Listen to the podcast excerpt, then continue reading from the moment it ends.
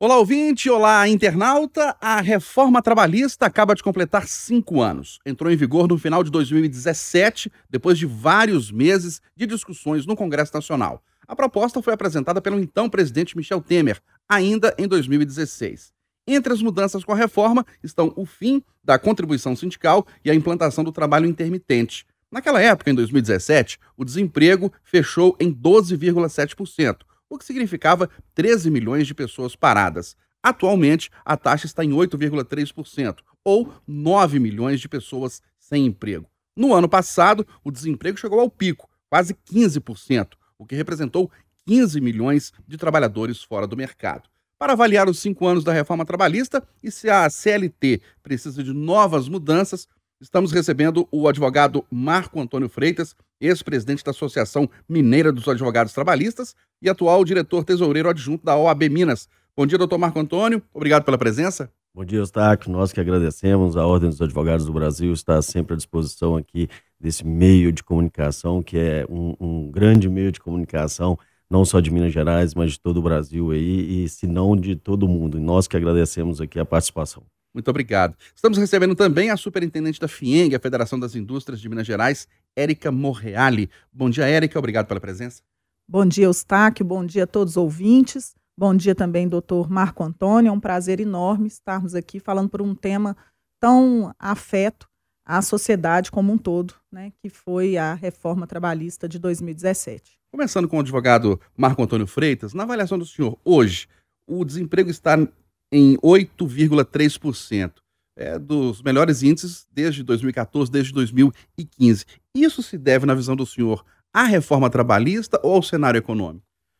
Olha só, Eustáquio, a gente tem que fazer aqui um, um retrocesso, principalmente quando você falou aqui sobre lá é, a reforma trabalhista lá em 2017. Eu acho que esse tema ele foi muito pouco discutido com a classe dos advogados, é, de forma geral, ela aconteceu muito rápida. Hoje nós temos aí cinco anos de reforma, é uma, uma legislação ainda muito nova, está sendo discutido muito no STF, e nós temos aí essa questão aí desses índices aí, realmente, do, do índice de desemprego. Eu não atribuo apenas a questão da reforma, eu não acredito que a reforma trabalhista ela veio a beneficiar realmente para a criação do número de empregos. Eu acho que nós vamos debater aqui é, temas importantes como a terceirização. A terceirização ela teve aí uma, uma, uma, uma, uma limitação, uma, uma limitação aí de forma geral. Então eu não acredito aí que realmente é, esse número de, de, de, de, de desempregos é, ele veio aí em virtude da reforma trabalhista. Mas por que ela não foi benéfica na visão do senhor para reduzir o desemprego? Olha só, Eustáquio, é, essa, a, a, grande questão, quando isso foi levado para o tema para a, o, para a Câmara dos Deputados e o Senado para aprovar a reforma trabalhista, era justamente isso, para crescer o número de empregos. Você colocou muito bem aí que o ano passado nós tivemos aí uma, um, um grande número de desempregados. E hoje, é, nós sabemos que a nossa economia aí, mesmo pós-pandemia, nós é, estamos em alta. Então, nós tivemos aí um, uma ascensão. Mas se a gente pegar de todos os artigos que realmente foram debatidos é, e foram aprovados na reforma, é, na minha visão, realmente a reforma trabalhista ela não veio aí para crescer o número de empregados aí em todo o Brasil, não. E na opinião da FIENG, né, representando os empresários, Érica Morreale, a reforma trabalhista contribuiu para chegarmos hoje nesse cenário, facilitou a entrada das pessoas no mercado, hoje está mais tranquilo, as oportunidades aumentaram, ou a senhora concorda com o doutor Marco Antônio? Não, Eustáquio, é, com todo respeito aí à posição do doutor Marco Antônio, é, eu ouso discordar e trago aqui o meu ponto de vista e o ponto de vista de vários estudiosos que participaram afinco dessa discussão na época da chamada então reforma trabalhista, que foi sim objeto de muito debate, muito diálogo social. Foram diversas entidades sindicais, sejam elas dos trabalhadores e patronais que participaram desse debate. Eu mesma participei de várias audiências públicas, trazendo contrapontos, né, pontos de vista. E hoje, os próprios números que você trouxe aí retratam as oportunidades advindas com os instrumentos previstos nessa que na verdade a gente fala reforma, mas foi uma mera atualização. Se a gente observar a CLT em 1943, né, a grande consolidação aí do marco trabalhista, até então vigente, até 2017, nós não tínhamos naquela época celular, não podíamos falar de, de smartphone, computadores em casa, computador no trabalho, internet não existia naquele tempo. E hoje, o que a gente observa é um mundo completamente digital. Em 2017, este contexto foi observado mesmo porque se a gente observar ali o processo legislativo, muitas vezes as normas, elas vêm, elas advêm da realidade social que clama no momento. E foi isso que ocorreu na época dessa atualização, dessa grande atualização. Observem que em 2017 ventilou-se ali né, a hipótese do teletrabalho, não como ele é hoje, mas a suposta aí, a, a atualização, a grande atualização trabalhista, ela trouxe ali a, o Instituto do Teletrabalho. E se nós observarmos o que aconteceu na pandemia, se não fosse o Instituto do Teletrabalho, 9 milhões de trabalhadores teriam perdido a oportunidade né, de executar o seu ofício, porque o teletrabalho já havia sido previsto na legislação. Então, a palavra de ordem na época seria o quê? Insegurança jurídica. Desemprego em massa, muito maior do que aconteceu. Então, 9 milhões de pessoas, segundo os dados do IBGE, utilizaram-se ali do teletrabalho. E eu tenho inúmeros outros é, é, exemplos práticos para a gente poder demonstrar o quanto essa atualização foi necessária e veio para ficar. Mais um simples que é cotidiano do dia a dia aí das pessoas. Compensação de horas. Né? A, a atualização trabalhista trouxe lá a possibilidade de uma compensação semestral, mensal, semanal, diária, advir de uma relação direta entre a empresa e o empregado, para facilitar no dia a dia. Porque negociação coletiva é muito bem-vinda e válida, mas é um processo demorado. Demora o quê? 15 dias, um mês. E as pequenas e microempresas, como é que elas teriam acesso à quantidade de empresas versus a, a quantidade de sindicatos disponíveis para uma negociação? Hoje, se a gente observar a Copa do Mundo, é um instrumento corriqueiro e utilizado né, de grande facilidade, aí, favorecendo aos trabalhadores poderem ter essa flexibilidade ali a relação diária com as empresas. Então, só alguns exemplos, tem mais inúmeros outros aqui que a gente vai poder falar a respeito. Mas, trazendo aí em miúdos, foi muito positiva e a gente tem ali a, a comprovação de que trouxe aí uma eficiência não só na lógica econômica, mas também no estímulo né, da empregabilidade é, e, e do, da geração de renda e riqueza para o nosso país. Senhor não concorda, doutor Marco Antônio? O que, é que precisaria ter sido feito lá em 2017 ou ao longo dos últimos anos para aumentar as possibilidades de vagas no mercado de trabalho? Oh, olha só, Eustáquio, é, a gente concorda em parte com a doutora Érica, porém, é, na minha opinião, eu que sempre participei, eu fui na época da, da reforma trabalhista, eu era o presidente da Associação Mineira dos Advogados Trabalhistas aqui em Minas Gerais, era diretor na UAB, e, no meu ponto de vista, eu acho que esse assunto deveria ter sido é, realmente mais debatido. É, a Ordem dos Advogados do Brasil não foi chamada para é, discussões sobre a questão da reforma trabalhista. As associações de todo o Brasil não foi realmente chamada para discussões sobre a questão da reforma. E não foi uma pequena reforma. Concordo com a doutora Érica quando ela fala realmente em adequações. Eu acho que a CLT precisava, precisava. Eu acho que nós não podemos apenas jogar pedras aqui na, na, na reforma trabalhista, mas a reforma trabalhista é discutida até hoje no STF, grandes temas. Então, se a gente entrar aqui não só na empregabilidade, mas principalmente também no direito de ação, nós tivemos aqui um prejuízo enorme é, em relação aos trabalhadores para realmente pleitear o seu direito de ação. Porque nós estamos falando quando é, a reforma trabalhista trouxe a questão dos honorários é, periciais, os honorários sucumbenciais, que deveria ser pago pelo trabalhador. Então, se a empresa ela deixa de pagar alguns benefícios para o trabalhador e o único direito que ele tem é realmente procurar é, a justiça especializada, que é a justiça do trabalho, então, ele, a partir de 2017, ou melhor dizendo, em 2018, quando a reforma entrou em vigor, o trabalhador ele ficou realmente é, acanhado de entrar na justiça, porque ele poderia perder aquela ação é, e ter que pagar, além de, de, não ganhar nenhum crédito, ele poderia ali sim perder os seus, é, ter que pagar os honorários comerciais, honorários periciais, e isso foi uma discussão que foi levado até o STF. Nós tivemos uma decisão recente do STF que realmente falou que, que, que veio a dizer em relação a esse artigo que, o, que os trabalhadores, se eles estiverem beneficiados pela justiça gratuita, eles não serão sucumbentes na questão dos honorários, na questão dos honorários periciais, dos honorários sucumbenciais.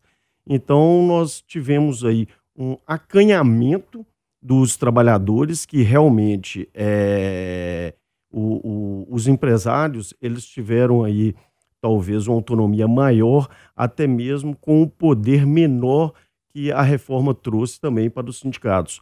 Então eu não vejo que a reforma realmente aumentou o índice de, de, de emprego. Então as estatísticas estão aí, entendeu? elas por si só mostram se a gente pegar de 2018 até, até hoje. E entrando aqui também no tema, Eustáquio, da, da reforma, e uma, uma, algo que assim me preocupou muito e me preocupa, até mesmo pelo lado dos empresários, e principalmente dos pequenos empresários, que não tem lá um corpo jurídico, que não tem um corpo é, contábil lá preparado para realmente defendê-los, quando a reforma veio e falou que a partir daquele momento você poderia terceirizar qualquer trabalhador. Isso me preocupa muito e principalmente quando a gente traz a pessoa do MEI, que é no CPF. Então nós temos um artigo na CLT, que é o artigo 2 e o 3 da CLT, que ele realmente não foi revogado que ali fala como se caracteriza a relação de emprego, que é através da subordinação, através da não eventualidade, através da, da remuneração, e aí se confunde com a terceirização.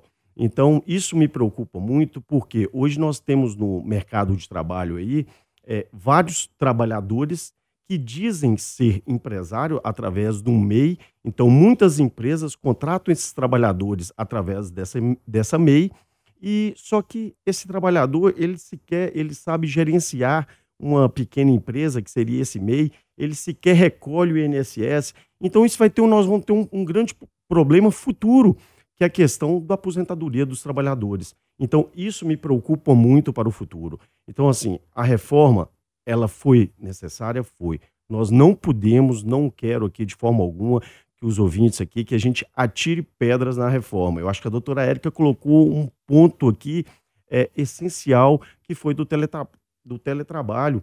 Então, é lógico que talvez na, na, na, na, na pandemia a gente poderia ter regulamentado essa questão, mas sorte a nossa que na própria reforma trabalhista ela foi regulamentada. E isso é super importante. Mas ela é importante também, Eustáquio, desde que o, a empresa, o empresário, ele coloque à disposição dos trabalhadores, lá no teletrabalho, seja na casa dele, onde que for, todos os equipamentos realmente para que aquele trabalhador possa trabalhar de forma é, confortável, como se fosse na empresa. Ô, Érica, voltando a palavra para você, do ponto de vista dos empresários, você não concorda com o doutor Marco que houve um enfraquecimento é, do poder do trabalhador em relação à representatividade é, dos sindicatos, à força dos sindicatos, essa questão da terceirização, né, da relação do vínculo ali do empregado com a empresa? Olha, eh, não, não, não concordo, assim, mais uma vez aí, o doutor Marco, vou trazer o outro ponto de vista, porque acho que é isso que enriquece mesmo a, a, o mundo do direito é sempre feito por interpretações e pontos e contrapontos. Bom, sobre a ótica, vamos lá, da Justiça do Trabalho, que foi citada aqui, realmente teve a, a reforma, ela foi bem inovadora, trazendo o quê? Uma corresponsabilidade para as partes litigantes. Então, quando há de fato um conflito, é que a justiça deve ser procurada, Eustáquio. É, nós vivíamos um, um, uma era aqui de uma é, era, na justiça do trabalho diferente né, de outros ramos da justiça do direito quando uma parte litiga sem ter o direito ela tem ali uma sanção né o mínimo de uma sanção muito simples que é o pagamento das custas processuais e dos consectários ali gerados em razão daquele movimento da máquina estatal.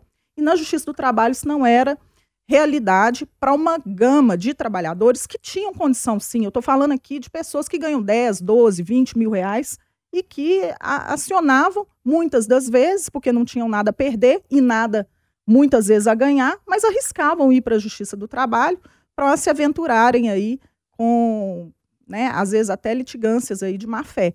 E o que, que aconteceu? A Justiça do Trabalho ela pôs um limite não fechou as portas para o trabalhador. Muito ao contrário, isso não aconteceu. Hoje, do ponto de vista prático, nós falamos anualmente de 1 milhão e 800 mil processos ano, cair para 1 milhão e 500 mil processos ano. Não foi uma mudança tão significativa, mas permite a Justiça do Trabalho ser mais célere nos processos de quem realmente precisa ali, onde o conflito realmente existe, e está se dedicando às causas que são realmente importantes e necessárias. Sobre a ótica que você falou é, dos sindicatos de trabalhadores, eu não vejo por esse lado, muito pelo contrário. Quando a reforma trabalhista, por exemplo, reconhece a força da negociação coletiva, advinda da própria Constituição Federal e de uma decisão do Supremo Tribunal Federal pouco antes da sua edição. É o chamado é, negociado sobre o legislado. Né? Exatamente. Né? Nada mais foi do que uma forte legitimação das entidades sindicais, sejam as dos trabalhadores, sejam as patronais. Então, reconhece a força. Eu falo isso muito com os empresários, quando eles realmente se apropriarem da possibilidade de criar suas próprias leis com equilíbrio na mesa, com os trabalhadores representados, né? em patamar de igualdade pelos seus sindicatos e aquilo ali se sobrepor ao legislado, é uma legitimação absurda. Então, não houve esse enfraquecimento. Quando falamos da terceirização, que foi um outro ponto aqui que muito se confunde com precarização, não é esse, não é esse o ponto que nós defendemos. Agora, sobre a ótica empresarial, antigamente, né, antes, lá em 1943, a concorrência era local. Hoje, o concorrente ele está em qualquer pedaço do mundo. Então a gente fala de concorrência da China, Taiwan, da Europa, da América do Norte, da própria América Latina. E ali se o insumo ele transita, o insumo ele transita no mundo inteiro. Então, aonde o insumo é mais barato, aquele que produz, ele vai pensar, eu vou produzir no local ou eu vou comprar o produto mais barato? A concorrência e os, os consectários ali da insegurança jurídica que existia no Brasil, falando da terceirização, quatro décadas sem uma definição legal do que, que era possível terceirizar ou não possível terceirizar. Então, uma interpretação judicial que tomou um corpo, trazendo um cenário que era uma loucura. Um entrava na justiça, ganhava, o outro não ganhava, o outro ganhava, aquilo pode, aquilo não pode. Então, realmente ali, o investimento ele vai para fora. O investidor, ele pensa em investir onde ele tem minimamente ali a possibilidade de se planejar. Então, a concorrência global e o mundo inteiro podendo trabalhar nessa lógica da terceirização, porque hoje, né, como eu disse, o insumo ele transita. Então, ela veio trazer ali uma possibilidade de quê? Fazer com que o emprego não saia daqui e vá para fora. Então, a terceirização sobre essa ótica ela foi muito bem-vinda à regulamentação e é, é, falar que nós não precisamos de aperfeiçoamento, sempre precisamos, porque, como eu disse no início, a legislação ela advém de quê? De uma realidade social. Realmente, nesse aspecto, o doutor Marco Antônio está coberto de razão ao dizer que os dispositivos seletistas que caracterizam a relação de emprego estão vigentes para poder trabalhar o quê? Sobre uma ótica de uma terceirização lícita. Então, não, não apoiamos aqui uma terceirização que não observa os requisitos legais, ou seja, que não, que não afaste a relação de emprego. E o principal elemento para o empresário, eles perguntam sempre para a gente, mas o que, que pode, o que, que não pode? Na prática, do ponto de vista ali prático, é a subordinação. Então, se a atividade é subordinada, passível de subordinação, o trabalhador ele pode ser substituído? São questões ali do dia a dia que a gente observa, e muitas vezes sim. E a empresa era compelida a arcar com custos desnecessários. Então, foi bem-vinda e ajudando aí a atividade empresarial a propagar, a gerar mais emprego. Para a gente até finalizar e falando do futuro, falando para frente, né, doutor Marco Antônio, o que, que precisa ajustar na CLT se é que o senhor concorda que precisa de novos ajustes, para estimular a, a, a, o aumento das vagas, aumentar a empregabilidade no país, diminuir o desemprego? Olha só, Eustáquio, eu acho que a questão da empregabilidade ela não está só na CLT. Eu acho que realmente tem a questão da economia. É, nós estamos passando aí um período pós-pandêmico e eu acho que o Brasil realmente vem crescendo então, assim, ajustes, eu acho que a doutora Érica falou que realmente nós temos que fazer. Mas eu acho que ajustes realmente consciente, porque não basta apenas a gente sacrificar os trabalhadores. Então, porque quando eu falo é, a questão que realmente não foi muito debatida, a questão do, do da, da, reforma trabalhista, e nós tivemos várias decisões lá no, no, no STF que foram declaradas inconstitucionais, a, a exemplo, a, as grávidas e as lactantes. A reforma trabalhista ela trouxe que as grávidas e as lactantes poderiam é, trabalhar em atividades insalubres e periculosas. Então, assim, eu acho que nós não podemos apenas punir o trabalhador. Eu acho que tem que ter uma união de força entre as empresas e trabalhador, os trabalhadores, porque sem os trabalhadores, a empresa não vai gerar riqueza. E também os trabalhadores sem a empresa não vai ter realmente o pão de cada dia é, dentro das suas casas. Então, eu acho que nós temos que realmente observar isso, porque é os trabalhadores que fomentam a, a economia. Aí, na prática, o que, que você acha que poderia ser feito? Eu acho que, que na prática, realmente, é, é, aí nós vamos fugir aqui da reforma trabalhista. Eu acho que o que seria necessário para a gente aumentar o número de emprego seria a grande reforma tributária que é preciso aqui nesse país aqui para os empresários realmente é, diminuir a carga tributária deles e realmente reconhecer os trabalhadores. Eu acho que não basta apenas a gente querer fazer reformas em cima de reformas na CLT para a gente aumentar o número de empregos. Eu imagino que você, Érica, vai concordar com o doutor Marco Antônio nesse aspecto, porque talvez a principal reclamação dos empresários para contratar mais é justamente o custo de impostos com aquele trabalhador. Fala-se que você, a empresa contrata um trabalhador, mas paga por dois. É mais ou menos isso? É verdade, sem sombra de dúvida.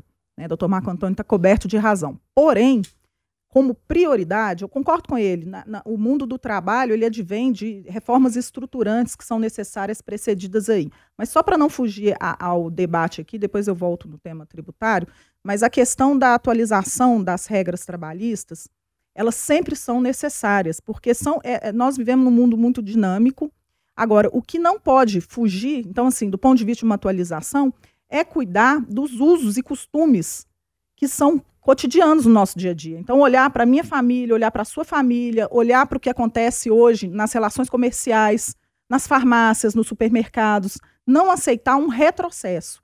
Retrocesso, eu acho que é muito importante a gente ter o olhar para frente, porque nas relações de trabalho, quando você muda e cria um retrocesso, o prejuízo vem em longo prazo. E depois nós vamos estar aqui contabilizando números drásticos, que não é a intenção né, de ninguém, de, de, de, de imagino que de nenhum governante. Então, observar os usos e os costumes, ter esse princípio do não retrocesso, porém, olhando o dia a dia o bem-estar das pessoas. Né? Hoje o mundo ele está voltado para quê? Acessibilidade, conforto. As pessoas aceitam não ter mais é, acessos como elas têm hoje, então, no mundo digital, esse tipo de coisa. Então, abrir o debate, ampliar mesmo, concordo aí com o doutor Marco Antônio falou, no sentido de estimular o debate público, né, trazer a sociedade para esse meio, um debate aberto, democrático, é, focando sim no bem-estar social e na, é, no desenvolvimento contínuo da atividade econômica. Sobre a ótica tributária, a gente tem sim esta concordância, sem sombra de dúvidas, mas como prioridade, até olhando para o futuro desse país, porque é dessa prosperidade que advém o desenvolvimento econômico e social, a gente defende uma reforma administrativa primeira necessária, enxugar o tamanho do Estado. Feita uma reforma administrativa, vem o ponto dois prioritário, que é a reforma tributária, porque não tem como prosperar e crescer com um país que não teve esse dever de casa feito ainda. Então, nós temos sim muito trabalho a fazer dentro do âmbito administrativo para depois enfrentar o tributário e aí sim né, a, os, as questões subjacentes. E a parte trabalhista é isso: observar o dia a dia das pessoas, o que a sociedade demanda. Nós debatemos o Palavra Aberta de hoje, os cinco anos da reforma trabalhista e se a CLT precisa de novos ajustes. Recebemos o advogado Marco Antônio Freitas, ex-presidente da Associação Mineira dos Advogados Trabalhistas e atual diretor, atual diretor tesoureiro adjunto da OAB Minas. Doutor Marco Antônio, obrigado pela sua presença. Um ótimo fim de semana. Eustáquio, nós que agradecemos mais uma vez. Muito obrigado aqui pelo convite. E gostaria de parabenizar a doutora Érica aqui, sempre cortês aí nos nossos debates. Recebemos também a superintendente da FIENG, a Federação das Indústrias de Minas Gerais, Érica Morreale. Érica, obrigado pela sua presença, ótimo fim de semana. Muito obrigada, Eustáquio, doutor Marco Antônio, todos os ouvintes, muito obrigada pela oportunidade aí, um grande abraço a todos. Lembrando que o Palavra Aberta está disponível também nas nossas plataformas digitais, como o YouTube, e nos canais de áudio, como o Spotify.